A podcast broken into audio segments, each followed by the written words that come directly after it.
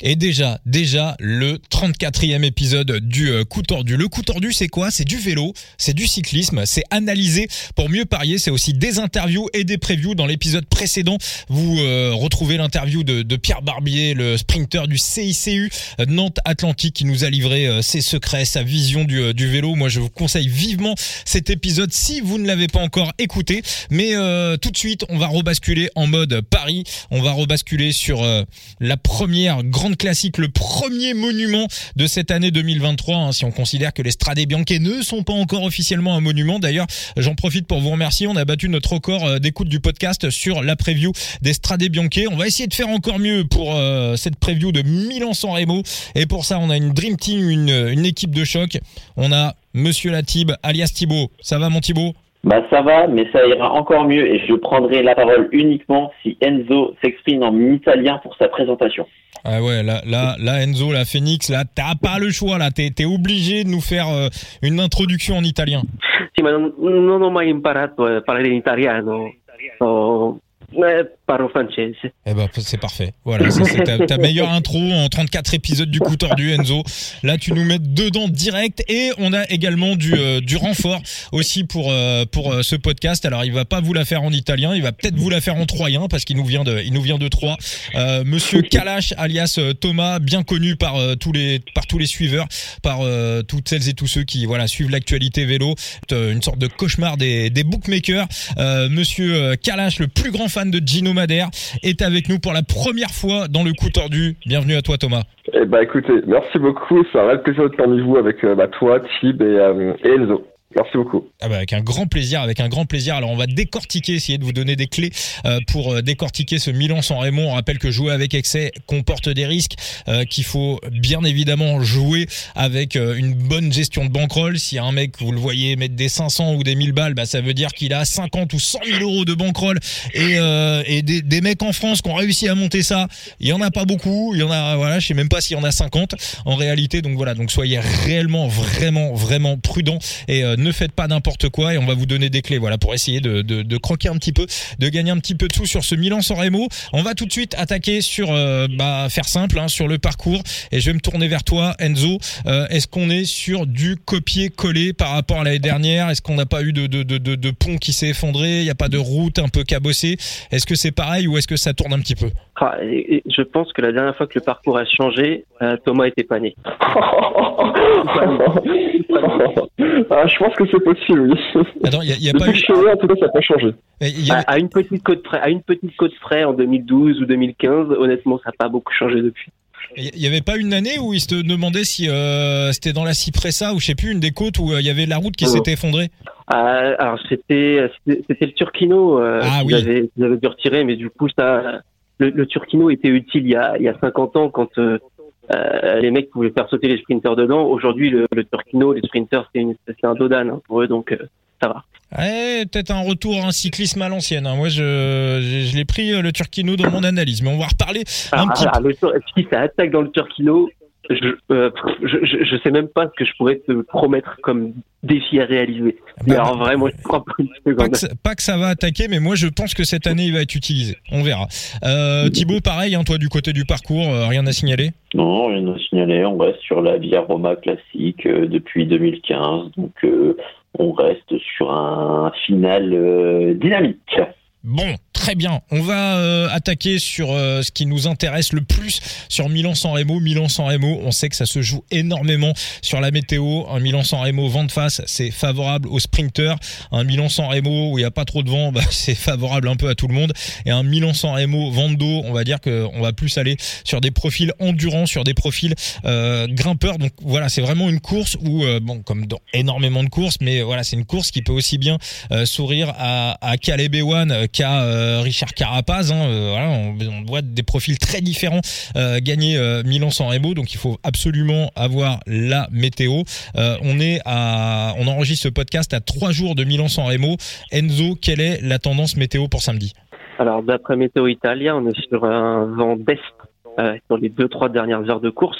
Un vent d'est, ça signifie un vent majoritairement favorable dans la Cipressa et dans le pôle. Je te laisse en tirer les conclusions. Thibaut, pareil, hein, c'est aussi les voilà, on regarde depuis deux trois jours, hein, depuis le début de la semaine, euh, globalement, ce qui est annoncé, euh, voilà, on se dirige vraiment vers cette tendance, un Milan sans Remo plutôt Vando. Exactement, on reste sur une tendance vent est sud sud-est, euh, ce qui implique un vent favorable à pas, dès que tu empruntes euh, la Cipressa, que tu files vers le Poggio, et le Poggio, ça pourrait être un vent trois quarts de dos, et on le sait, euh, souvent le scénario qui s'écrit dans le Poggio dépend de ce vent. Euh, les sprinters résistent vent de face, et les punchers s'éclatent vent de dos, donc attention, festival Festival, très très bien. On va bah, passer directement à, la course et au, et au fameux festival. Euh, Kalash, alors on va rappeler hein, que le dernier coureur qui a gagné Milan sans Remo en échappée matinale, c'est un Français, c'est Marc Gomez. C'était en 1982. Kalash, t'étais pas né non plus, tu nous confirmes? Je confirme. D'accord, je, suis le seul. Il y a que toi qui étais né. Il y, a que moi qui étais né. C'est vrai, c'est vrai, c'est vrai. Ça remonte. Hein. C'est vrai, j'assume. J'avais pas vu la course, mais j'étais le, voilà, j'étais le, le, seul à être euh, né ce jour-là. Euh, le scénario de l'échappée matinale, toi, t'es, voilà, t'es réputé, t'aimes bien euh, euh, tenter de temps en temps euh, des gros coups, passer des, euh, passer des cotes à trois chiffres. Est-ce que ce scénario de l'échappée matinale avec le vent d'eau qui va au bout, est-ce que c'est un truc que t'exclus complètement? Ah, complètement à 100%. Pour moi, aucune chance. Moi qui aime bien jouer les échappées sur les grands tours ou les courses euh, d'une semaine, mais là, sur Milan San Remo, euh, j'y crois pas une seconde. On avait vu pourtant euh, Taco Van Der Horn qui avait été très très loin il y a, il y a deux ans. Il y a, pour toi, il y a voilà, il y a pas de profil. Ou éventuellement sur pour pour Side Limit, est-ce que tu vois quand même un, des, des profils qui pourraient tenter qui pourraient tenter l'échappée matinale? Alors pour Side Limit, bah des cours des cours de honnêtement des cours de Conti. Genre, euh, pour l'équipe Tudor ou peut-être l'équipe Bardiani, il faudra voir. Et après, l'artiste n'est pas encore euh, officiel, tu vois. Mais euh, ouais, des coureurs de Conti vont certainement prendre l'échappée, c'est une certitude. Thibaut The Carato, il est bien, il est bien en ce moment. Hein. Ça grimpe pas mal, ça. C'est vrai. Ça grimpe pas mal, et puis, c'est un coureur qui est offensif, qui aime bien se porter à l'avant, donc pourquoi pas. Hein. Mais après, si honnêtement, il y a trop d'équipes qui ont d'enjeux pour rouler, donc euh, honnêtement, je donne vraiment euh, aucune chance à l'échappée. Ah non, mais c'est pour, euh, c'est, c'est, oui, je sais, ouais, qui figure en échappée. Hein. Thibaut, toi, l'échappée matinale aussi, c'est mort? Non, mais tu me prends pour un fou, quoi. je sais pas, je demande. si je te dis échappée matinale, interne-moi, s'il te plaît. Ah ouais, j'allais dire, là c'est bon, mais genre, coupez-lui le micro. Coupez-lui le micro. Eh ben écoute euh, Enzo, je, je, ne te pose pas la question alors, donc euh, donc voilà, donc on le dit pour tout le monde. La seule chance qu'a l'échappée matinale, c'est que le peloton prenne la route en sens inverse, c'est-à-dire reparte vers Turin. Voilà. D'accord. À peu près. D'accord, d'accord. Donc même même même avec un beau vent d'eau, euh, voilà, ça sera plus à la limite le jeu pour euh, voilà pour Side Limit. Il y a, il y a vous sélectionnez vos coureurs sur Side Limit en digital fantasy gaming. Hein, je rappelle pour ceux qui connaissent pas, c'est le Sorare du euh, c'est le Sorare du vélo. D'ailleurs, dans le prochain épisode, je vous annonce que vous entendrez Valentin Goss, le big boss, le créateur de de Side Limit, qui répondra à nos questions, à vos questions dans le coup tordu. Vous vous en saurez plus sur ce beau projet qui est qui est Side Limit. Donc il y a une catégorie électron libre et électron libre, bah, globalement il faut chercher euh, quel sera le coureur qui prendra euh, l'échappée matinale. C'est le but du jeu. On va euh, donc passer au, scénario de, course. Donc l'échappée matinale, c'est mort.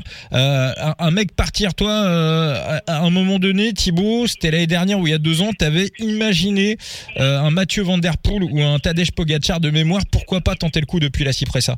Eh ben, c'était l'année dernière. C'était l'année dernière et euh, bah on a vu une ça un peu dynamitée euh, par, par les Emiratis, mais c'était pas suffisant pour euh, faire imploser le peloton. Euh, Mathieu Van Der Poel, il me semble que j'avais émis cette hypothèse l'année d'avant, mais mais cette année, cette année, pourquoi pas revoir un gros train euh, des Émiratis, quand tu vois leur équipe, euh, tu te dis que bon, il y a très peu de probabilité quand même qu'ils emmènent euh, un train pour Poggi dans le Poggio et Poggi ce sera peut-être un peu plus avec un seul coéquipier, un rythme au pied et puis une fois qu'il attaque les fameuses pentes, les fameux pourcentages du Poggio qui certes en temps normal se passe bien, mais après 280 km un peu moins. Euh, là qu'on voit une attaque de Poggi dans, dans ce fameux Poggio. Et après, maintenant, la question de savoir qui pourra l'accompagner. Enzo, toi, ton scénario de, de, course, qui va prendre le, qui va prendre la course en main et à partir de, à partir de quel moment ça va commencer à envoyer du lourd? Ouais, euh, pour, revenir ce que tu, sur ce que tu disais, hein, l'année dernière, j'ai vu aussi euh, Thibaut qui essayait de, de se hyper et de hyper les gens pour une attaque dès la Cipressa. Euh, pour rappel, la dernière fois qu'une attaque a été victorieuse dans la Cipressa, c'était un Italien qui s'appelle Colombo, qui avait remporté la course à ce moment-là. C'était en 95, si je dis pas de bêtises, milieu des années 90 pour sûr. Donc ça fait ça fait un petit moment. Euh, après, je là, totalement là, hein. t'étais né Non, pas encore. Là, j'étais né. Là, ah, oui, né. Par contre, moi, par contre, j'étais pas encore né, hein, malheureusement. J'avais trois ans à cette époque. J'avais trois ans. Thibaut, t'étais né aussi. Thibaut, il devait avoir deux ans. Je crois. On a un, an d'écart avec Thibaut, il me semble. 93, Et, euh, donc, mon ami. Ouais, voilà, moi c'est 92, donc on était nés, mais je pense qu'on s'en souvient pas spécialement de, de devant la télé. Euh, bref, non, du coup, pour revenir sur ce que disait Thibaut, je suis d'accord avec lui. Euh, quand tu vois l'effectif de UAE, euh, qui est euh, pour moi amélioré par rapport à ce qu'il y avait l'année dernière, notamment avec euh, avec Gross Chartner qui sera présent. on peut totalement imaginer que ça va imprimer un gros rythme dans la presse déjà dès, le départ, surtout avec ce vent d'eau, ça va ça va écrémer. L'année dernière, ils avaient fini, ils avaient passé le sommet de la presse à qui était 30 maximum si je dis pas de bêtises. Ils avaient attaqué le pied du Poggio, ils étaient oui, ils étaient pas plus de 25-30. le problème pour Pogacar l'année dernière, c'était qu'il lui restait que Uduti qui avait été capable d'emmener à peu près 400 mètres. Du coup, Pogacar obligé d'attaquer au moins 52 fois avant de face dans les dans les dans les premiers lacets du Poggio. Euh, euh, bah, évidemment, il crée pas la différence, ou alors il arrive à créer un écart, mais jamais ça, pète jamais vraiment. Toujours un Van Aert ou un Van pour revenir dans sa roue. Cette année, on peut imaginer qu'il va apprendre de ses erreurs, et quand on voit son équipe, euh, je pense qu'un je ne sais pas si on utilisera Grosse Chartner dès la Cipressa, parce que quand on voit Formolo, ce qu'il a été capable de faire l'année dernière et son début de saison cette année, je pense qu'il est capable de faire un gros écrémage à lui tout seul, au moins sur une grosse partie de la Cipressa, pour qu'on puisse garder un gros Chartner sur la première partie du Poggio et un Ulissi qui viendrait euh, propulser Pogacar dans les dans les dans les à, à 1 km 5 1 km 4 de la du sommet du Podio juste avant les, les, gros gros pourcentages où là on aura déjà normalement un vent trois quarts d'eau. Enzo. Et euh, ouais. Est-ce que tu sais que tu viens de résoudre l'équation du podcast numéro 19 où on se demandait que qu'est-ce que Félix Groschartner était venu foutre chez UAE On ne savait pas, on ne ben, comprenait pas. Bah voilà, il a signé chez UAE. Et moi, Pogacar. Et bah voilà, et bah voilà, tout s'explique. Et, donc oui, pour, euh, et, je, rejoins la même question, c'est qui sera en mesure de suivre Pogachar Et pour moi, il n'y a qu'un seul nom qui peut répondre à cette question. Ça commence par un W. Ah, son prénom commence par un W, effectivement, oui. D'accord, ok. Kalash, ton scénario de ton scénario de course jusqu'au jusqu'au Podio? Eh ben, moi c'est exactement le même que Phoenix. Honnêtement, je vois UAE euh, imposer un gros tempo dans la Cipressa et ensuite euh, bah, bonne chance à qui pourra suivre euh, Tadej Pogacar dans le Poggio. Et j'en vois qu'un pareil, il s'appelle Wood Van Aert et c'est le coureur que je défendrai vendredi. D'accord, parce qu'on rappelle qu'il y a aussi un live. Alors pour ceux qui vont écouter ce, ce, podcast, hein, parce que voilà, on le, on le diffuse, euh, voilà, on le, on le, met en ligne le, euh, le jeudi 16 euh, mars à 18h. Voilà, donc vous allez sûrement l'écouter le 16, le 17 et donc le soir, le vendredi soir au 17 sur. C'est quoi Thibaut? C'est sur l'Adbrox BE, c'est ça?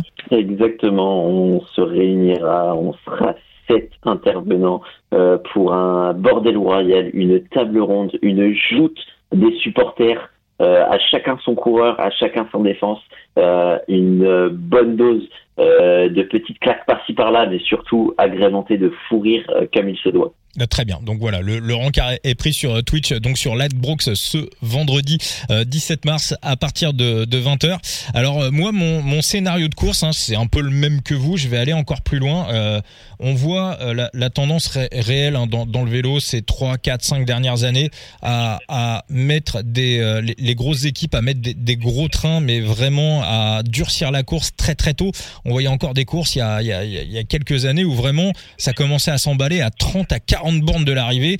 Là, clairement, les sprinteurs réussissaient à, passer et euh, là, bah, on voit les équipes cambrées à 60, 80, 100 bornes, des fois 120 bornes de l'arrivée, dans le but de fatiguer les sprinteurs et de favoriser des profils endurants. Et là, la météo de Milan San MO cette année, avec notamment le vent d'eau dans le final, se prête totalement à ça. Et on va me prendre pour euh, pour un taré, mais euh, pour moi, le, le Turino, donc qui est le, le col, il est à combien de l'arrivée, Phoenix? 150 bornes à peu près, le Turino ah, il est, ah oui, il est loin. Hein. C'est genre, il est, à, il est à mi-course quasiment. Kilomètre 144. Il, il est à 150 bornes. Il est à 150 bornes. D'accord. Bah moi je pense, bah moi je pense que je pense qu'il va y avoir un, pas un premier écrémage, mais je pense que la course va, on va commencer à durcir la course chez UAE. Et, euh, et, pas que. On va commencer à durcir la course à ce moment-là, vraiment pour être sûr de, de, de rincer les euh, de rincer les sprinteurs. Ça peut partir de, pour moi, ça peut partir de là. En tout cas, en tout cas, ça va partir de très très loin. 120, 140 bornes de l'arrivée, ça peut commencer à mettre véritablement un rythme. Euh, voilà, globalement, c'est de, réussir à, favoriser des, des coureurs euh, qui vont réussir à garder une fréquence cardiaque entre 80, 85, 90%. Et on sait, bah, Vando, dès que ça va commencer à s'emballer, bah, les, sprinteurs, ils vont, euh, ils, vont taper dans le rouge et vont tous tomber les uns après les autres. Voilà, la propagande Philipsen, je n'y crois pas un quart de seconde. Voilà, je le dis, je l'assume. Euh, pour moi, il y aura sur tous les profils des mecs qui s'apparentent à des sprinteurs, sprinter puncher. Pour moi, il y en aura zéro, euh, il y en aura zéro à l'arrivée, euh, notamment dû aux, aux, conditions euh, météo. On va donc enchaîner à ce qui va se passer dans le dans le. Thibaut donc approche du euh, du Poggio. Pour toi, qui sera dans le final? Comment ça va se passer? Entre qui ça va jouer? Euh, Pour moi, le scénario il était déjà un peu fixé avant même cette rentrée dès janvier.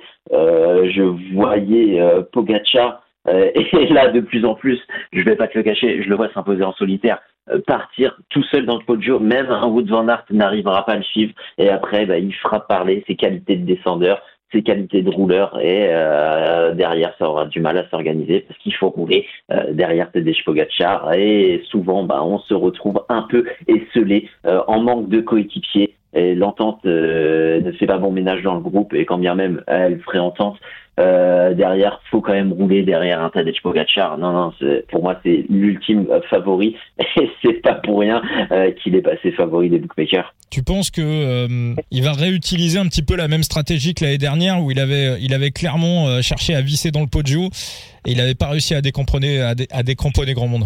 Tadej Pogacar est quelqu'un qui commet des erreurs mais qui apprend vite. L'année dernière, il a commis des erreurs, il a attaqué très tôt dans le podio. Euh, beaucoup trop tôt et surtout vent de face.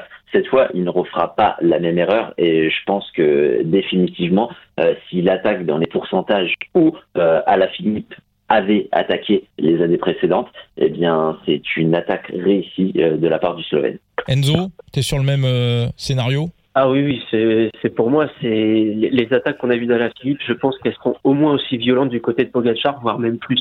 Je, je, je, suis pas très vieux, hein, mais j'ai pas souvenir d'avoir vu un coureur aussi fort que ça. C'est l'impression qu'il peut faire des différences à n'importe quel moment. On a le coureur ultime sous les yeux. Sincèrement, on a le coureur ultime sous les yeux. Peu importe le, le dénivelé, peu importe la longueur de la course, peu importe, il est capable de s'imposer au sprint devant, devant des Wood Van, de Wout Van Aert. Si je dis vous, tu me fais gueuler. Wout Van Aert, euh, après des courses, des courses éreintantes, en lançant, en lançant son sprint de loin. Et, bon, l'année dernière, ce que disait Thibaut, c'est qu'il fait des erreurs. Pour, pour moi, un, un, des trucs vraiment qui m'a fait dire que ce coureur apprend très très vite, c'est euh, sur le, la course à travers la Flandre. Euh, il est très mal placé euh, à un moment fatidique de la course euh, et du coup il se retrouve bloqué à l'entrée d'un virage en entonnoir euh, sur un secteur pavé et se retrouve coupé du, euh, de, du, de la tête de course. Euh, il fait une grosse grosse portion derrière pour essayer de rentrer, ça rentre mmh. jamais. Et on se dit bon bah Pogacar la semaine prochaine pour le Tour des Flandres c'est mort, il sait pas se placer, il connaît pas les pavés, blablabla bla, bla, bla, Sur le Tour des Flandres, le mec il a appris de son erreur de la semaine d'avant et à aucun moment il a été pris au dépourvu. Aucun moment. Ce mec-là est un génie du vélo. Et cette année, il sait très bien qu'il ne doit pas reproduire le schéma de l'année dernière. Alors pas ne pas attaquer, mais ne pas attaquer n'importe comment. Et c'est pour ça que je pense que avoir une meilleure équipe cette année va l'aider parce que l'année dernière, je suis quand même un peu persuadé que c'est la faute d'Ulissi que Pogacar se retrouve à attaquer trop tôt. Ulissi euh, emmène un semi-rythme sur 400 mètres, puis obligé de s'écarter parce qu'il est complètement asphyxié. Là, cette année, je pense qu'il va avoir au moins un homme capable de tenir en ligne en file indienne euh, le, groupe des favoris, honnêtement, s'il y a 20, 25 mecs, c'est le bout du monde. Il les tient en file indienne jusqu'à 1.4, 1.3 km du sommet du Podio. Et quand Pogacar va sortir de la roue, euh, bon courage. vraiment bon courage. À, quel moment précis pour toi il attaque? Parce que on, sait que le Poggio va se jouer vent de dos, mais il y a aussi un moment donné où on tourne dans le Poggio, on revient euh, vent de face. Euh, une sorte de lacet en fait.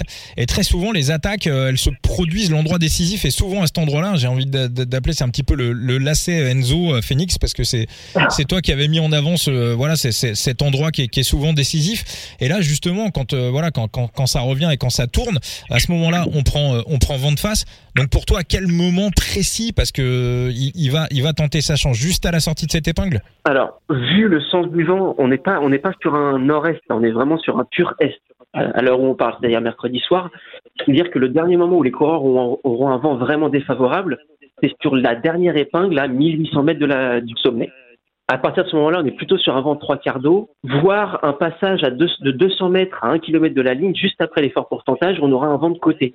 Mais normalement, ce, cette sorte de grande courbe sur la droite est relativement abritée par des arbres. Après, on rebifurque légèrement sur la gauche, où on récupérera un vent trois quarts d'eau jusqu'à la cabine téléphonique. La fameuse.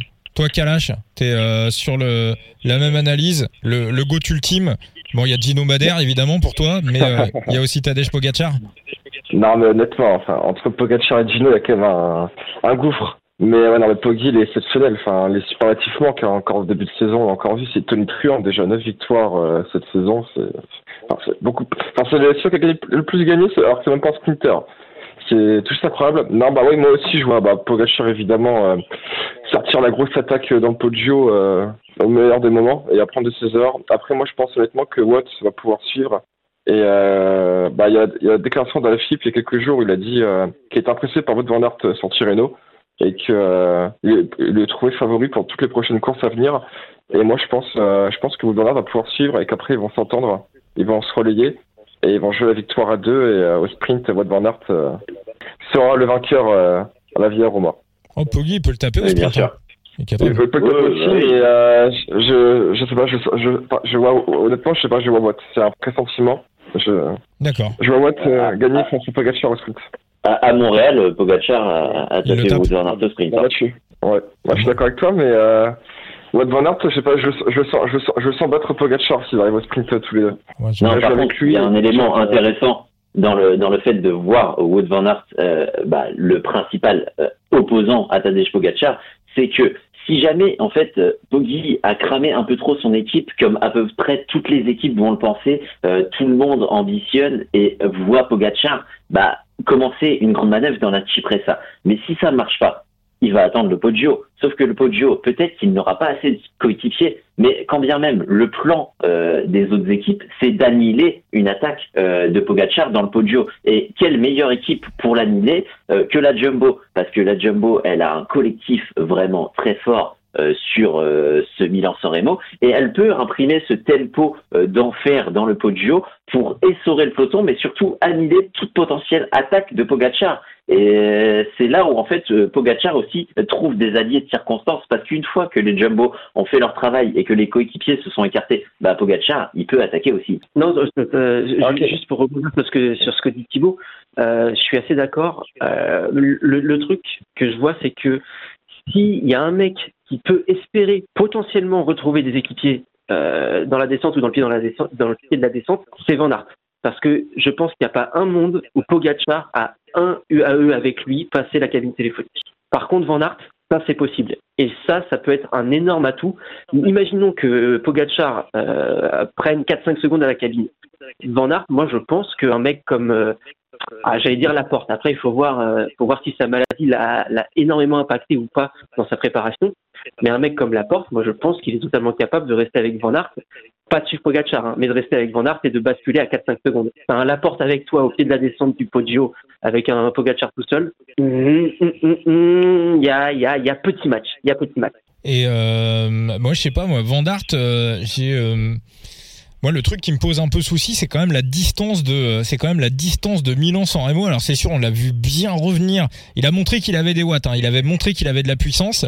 Est-ce que euh, le foncier va être suffisant pour les 296 bornes? Est-ce qu'il va avoir bien surcompensé de, de Tirreno? Ou, est-ce que ça risque d'être un petit peu juste? En tout cas, chez UAE, on peut, on peut chercher un peu à durcir euh, l'histoire.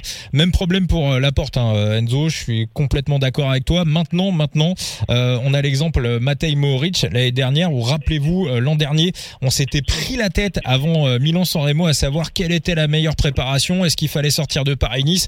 Est-ce qu'il fallait sortir de Tirreno? Euh, Mohoric il avait pas couru pendant 15 jours. Je crois même qu'il avait eu un problème sur une course et puis il est revenu il a fumé tout le monde. Il avait refait ce schéma et il a fait pareil, oui, d'accord. Après les il a dit merci à mon équipe de ne pas m'avoir forcé à faire ni Paris-Nice, ni Tirreno.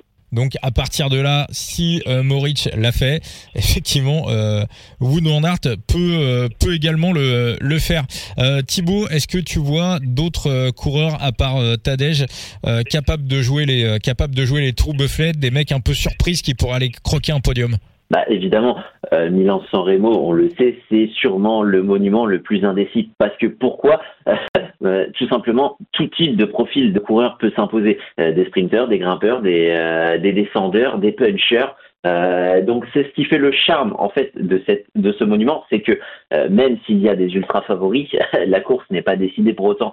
Et euh, bah il y a bien une équipe moi qui me plaît parce qu'elle peut profiter de ce, surnom, c'est la Jumbo. Et si jamais un groupe rejoint Pogacar et qui a un surnom, eh ben on peut en profiter. On ne va pas forcément rouler pour un sprint pour Wood van Aert parce que Wood van Aert certes il est très fort, mais Wood van Aert aussi se prépare minutieusement. Mais son objectif c'est pas Milan-San Remo. Non, non, son objectif, c'est le Ronde van Vlaanderen c'est le Tour des Flandres. Donc euh, il y a des possibilités pour ses coéquipiers. Moi, euh, il y a deux noms qui me plaisent bien à savoir Attila Walter qui nous a montré de très belles choses, que ce soit euh, sur l'Estrade Bianche comme sur le Tirreno, euh, notamment sur euh, bah, l'étape de Tortoreto où il va chercher tous les coups pour le sprint de, de Primoz Roglic. Et on a aussi un coureur qui a très bien figuré l'année dernière, à savoir Yann Tratnik qui est transfuge euh, du côté euh, de la Jumbo Visma qui peut bénéficier euh, de ce bonus. Après, j'ai d'autres peut-être potentielles surprises, mais c'est des hommes qui sont aussi très bons descendeurs, qui sont rapides au sprint, qui figurent très bien du côté de Milan-San Remo. Et pour ça, je vais juste aller chercher sa petite fiche. Et tu vois ses résultats, 7e, 7e, 13e. Euh, peut-être que ça parlera à ceux qui ont déjà vu sa fiche, mais pour moi, un homme en forme aussi en ce début de saison, euh, une équipe en forme du côté de la Movistar, euh, un Alex Arambourou, ça peut aussi faire quelque chose. c'est quelqu'un aussi qui peut très bien débrancher son cerveau dans une descente, tout simplement parce qu'il n'en a pas. c'est vrai, je pense que je pense qu'Arambourou, c'est le coureur que tu aimes autant que tu détestes. Exactement, c'est l'amour vache. Et oui, et oui, oui. Euh, Enzo, toi, est-ce que tu vois des, euh, des mecs euh, autres que, que Tadej euh, réussir à, créer une surprise et aller croquer un, podium, des gars qu'on n'attend pas trop? Hum, Alors du, coup là, on, on, va vraiment sortir du scénario que j'imagine, enfin que je, je, pense le plus réalisable. Et dans le cas où soit Tadej serait revu, soit qu'il n'arriverait pas à creuser un écart conséquent, euh, je, vais, citer un nom que j'ai cité il y a déjà quelques mois avant même la reprise de la saison. Je t'en avais parlé il y a un petit moment. C'est euh, Jonathan Milan. Alors, je commence tout de suite en, mettant un petit bémol. Euh, il a dû quitter Paris-Nice. J'ai pas d'informations sur est-ce que c'est une maladie, est-ce que c'est une chute. Je, ne sais pas. Donc là, je vais parler uniquement de ce que je connais du coureur, de ses capacités, de ce qu'on a pu voir. Euh, il s'est surtout révélé au grand public l'année dernière euh, sur route, euh, sur la, la Crow Race, on a découvert un, très bon, sprinter. D'ailleurs, Sprinter, il, a, confirmé ses qualités en allant taper Groenewegen, euh, donc excusez du peu, sur un sprint sur le Saudi Tour. et j'avais lu une interview de lui, de son entraîneur quand il était à l'époque encore au Cycling Team Friuli, donc c'était en 2020 ou 2019, je sais plus exactement qui parlait de lui donc déjà comme un, un, un gars très très véloce, très rapide, euh, mais surtout capable d'encaisser le dénivelé et d'accrocher les meilleurs sur des montées inférieures à 10 minutes, euh, et même sur des sur des sur des pentes très euh, à, à très fort pourcentage. On l'a vu sur le, le Saudi Tour, euh, c'était la Le talus. voilà, le 3 bornes à, 12%. Bien raide, Et du coup, il, il bascule pas trop à, une minute ou une minute 10. Et c'est lui qui vient tirer le groupe derrière le, trio de 7 pour les ramener et finir à 25 secondes. Donc non seulement il est capable d'encaisser du dénivelé et le podio c'est pas 3 km à 12%, encore heureux, Là, la, vraie différence, c'est, je, je pense pas qu'il ait le, punch le punch suffisant pour suivre une attaque de Pogachar, mais, mais, mais, euh, je pense qu'il a les capacités de basculer pas trop loin. Dans une course qui pourrait être un peu tactique, euh, comme on l'a vu euh, l'année dernière et même l'année d'avant avec Steven, je, pense que ses qualités de pistard, on n'oubliera pas qu'il est champion d'Europe de, poursuite par équipe, mais aussi individuelle. Donc la poursuite individuelle, c'est 4 km. Le pied de la descente du Poggio jusqu'à l'arrivée, c'est un tout petit peu plus de 2 km. C'est totalement dans ses capacités qu'il sort d'un peloton, un, peloton, un petit groupe au pied de la descente, euh, et qu'on ne le prend pas en chasse tout de suite, avec un vent favorable, je pense qu'il peut ne pas être vu. Mais ça fait beaucoup de Kalash, toi pour aller jouer, euh, on va dire un top 3, un mec un peu surprise euh, qui pourrait sortir de nulle part tu, tu vois qui? Oui, alors moi, du coup, bah, c'est un peu comme Phoenix. Du coup, si euh, j'enlève euh, le, que moi, le SAO que je vois, du coup, il y a une équipe en particulier qui m'intéresse. C'est la IF euh, Education Easy Post qui, a, qui vient avec une Dream Team et une équipe de dynamiteurs. Si on, si on imagine par exemple que Bogacar, du coup, attaquerait dès la ça et que et que du coup, dans du coup, il n'arrive pas à faire la différence et que dans le Poggio, bah, sur le scénario de le juste avant, bah, la Jumbo annule un peu les attaques, etc. et qu'on se retrouve du coup avec un groupe de 15-20. Je pense que par exemple un Michael Honoré, un Magnus Kort ou encore un Abato Vettel peut passer. Et euh, pourquoi pas si euh, s'ils sont en jeu d'équipe, pourquoi pas faire un jeu d'équipe dans le final et euh, attaquer. Et, euh, je vois bien un, moi je vois bien Magnus Kort moi. Tenter une attaque, euh, c'est bien le genre de profil, ça va passer à la cabine dans un groupe de 15-20 attaquer dans le final et euh, ne pas être vu. Puis en plus, Comme ça peut être le cas euh, avec Matej Moric par exemple. Et puis en plus, il va bien, il marche bien là en ce moment. Oui, ouais. Donc ouais, ça, ça pourquoi pas, pourquoi pas. Bon, eh ben écoutez, euh, très très bien. Euh, donc je résume pour vous trois. Euh, donc Kalash, toi c'est Wood Van Aert. Hein? Devant Pogacar devant Pogacar et peut-être une surprise euh, Magnus Kort, hein, sachant qu'au moment où on enregistre, on n'a pas encore l'intégralité de la start list, mais on sait que voilà, les principaux coureurs ont posé nos pions, leurs pions à moins, à moins que comme la dernière fois quand on a enregistré euh, le euh, Tirreno Adriatico euh, et qu'une fois qu'on a terminé l'enregistrement quelques heures après, Roglic dit bah finalement je viens. Imaginez que Remco Evenepoel soit sur Milan sans Remo. Bon voilà, en principe c'est pas prévu, il doit faire le, le Pays Basque ou la Catalogne. Ouais. Ils ont annoncé leur équipe et je crois qu'il n'est pas dedans. ils ont annoncé il n'y a pas très longtemps. Et mais euh, il y avait eu un petit changement aussi hein, chez la Jumbo. Hein, ça, on s'était on s'était fait un petit peu avoir.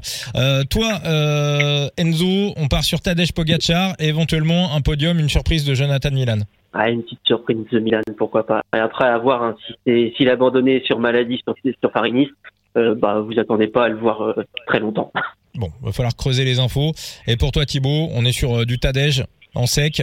Ah oui, c'est toutes les sauces. Je l'ai eu à 25. Bon, maintenant il y est plus, mais euh, j'espère totalement. Je, je le vois de plus en plus écraser cette course.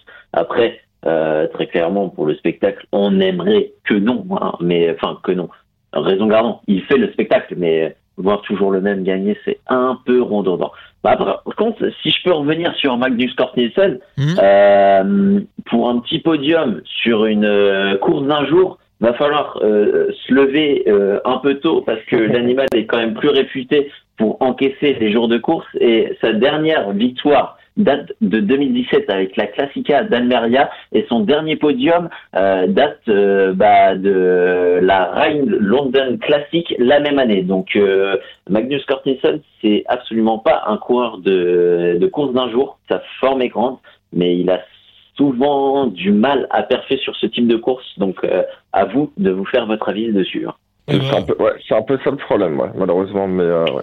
Très très bien. Bah, écoutez, merci à tous pour euh, ce bel épisode du euh, du coup tordu. Moi, je vous avoue que je suis pas encore complètement, euh, je suis pas encore complètement tranché sur sur sur mes bêtes. Hein. Je les je les communiquerai sur sur le groupe Facebook le le coup tordu. Il y a un profil. On n'a pas parlé d'Arnaud Delis vu qu'on a un petit peu exclu les sprinters. Il y a une hype aussi qui est partie sur Philipsen. On n'a pas parlé de Girmay également qui qui qui le vise. On a du Peyo Bilbao qui est très très bon descendeur, hein, qui peut être intéressant. Mohoric qui est qui est qui est tenant du titre.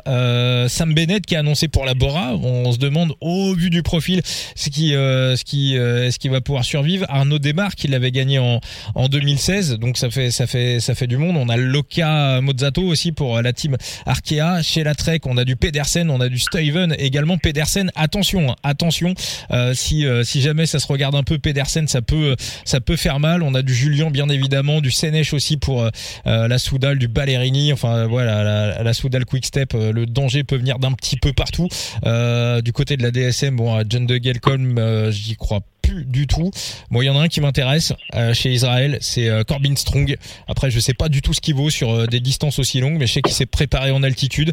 Il redescend des montagnes, donc si voilà, en logique, il devrait avoir du globule rouge et ça devrait être pas trop trop mal pour pour Corbin Strong. Mais voilà, je vous avoue que je suis pas encore, moi personnellement, je suis pas encore totalement, je suis pas encore totalement tranché. Et Tadej a une pancarte, une telle pancarte que voilà, bah tactiquement, ça offre des opportunités pour les autres si vraiment on dit à UAE de, de prendre en main l'intégralité de la course. Si on épuise ses équipiers, tactiquement, ça peut laisser des tu Veux, de Corbin Strong sur plus de 220 km, c'est parce que tout simplement, il a que quatre courses. C'était en 2022. Euh, alors dixième sur la quatrième étape du Tour de Norvège. Pas mal. Euh, au Danemark, 43e, 63e et sur les courses de plus de 250. Je crois qu'il y a, rien c'est le Lombardie, 87 km. Ouais, 87e. Il y en avait qu'une seule et le, Lombardie, c'est pas vraiment taillé pour lui. Ouais, ouais, ouais. Donc après, on sait pas. Euh, après, c'est une course spéciale euh, Milan-San on le rappelle, c'est 290 km. C'est peut-être la course la plus facile à finir, mais la plus difficile à gagner. Et Peter, Sagan. Peter Sagan, je laisse. Il suffit de demander à Peter Sagan, ouais, malheureusement. Ça demande, euh, voilà. Et Remo. Vincent, ouais. Vincent j'ai un petit conseil. Si, si je peux t'aider en tant que, que, bon copain à t'aider à, à, prendre une décision, pose-toi la seule et unique question qui compte. Dans le podio, qui sera en mesure de suivre Pogacar? Et là, tu trouveras naturellement un panel très réduit de joueurs sur lesquels tu pourras miser. Ouais, mais s'il se retrouve isolé au pied du podio, il va pas attaquer dès le pied du podio. J'ai du mal à voir ça quand même. Bah non, si, on repart sur un scénario, si, si voilà, si UAE prend euh, la course en main un petit peu trop tôt et qu'ils arrivent à mal visser, à mal calibrer leur histoire, voilà. Et puis si t'as euh, si t'as un kidam qui arrive à accrocher la roue ou à être pas très très loin et qui décide de de pas rouler euh, de pas rouler avec lui, si c'est pas Vandart par exemple, voilà, tu te retrouves avec un mec qui potentiellement, je sais pas, est-ce que Mohoric, par exemple, s'il arrive à s'accrocher et qu'il a Milan derrière, est-ce que il roule avec Tadej Tu vois, c'est c'est c'est voilà. Pour moi, c'est pas. Euh... Ouais, mais regarde, quand on disait euh, un peu plus tôt que Tadej apprend ses erreurs. Rappelle-toi sur le Tour des Flandres, au moment où il décide d'arrêter de mmh. rouler avec Van Der Poel parce qu'il veut jouer au plus malin. Je pense que ça aussi, ça lui est resté dans la tête et que s'il doit rouler, il roulera jusque dans les derniers hectomètres pour être sûr de jouer la victoire et pas de faire un sprint à deux pour finir quatrième. Là, là aussi, je pense que euh, après. Je crois que Wout Van Aert, euh, honnêtement, moi, bah Van il a moins de pression parce qu'il l'a déjà gagné en fait Milan San Remo. Donc euh, c'est ça. Donc il peut jouer avec Pogacar. Donc pour moi et Wood, je vais vraiment passer. Euh, enfin, je vais passer avec Pogacar quoi. J'ai du mal à le voir distancer euh, dans le podio.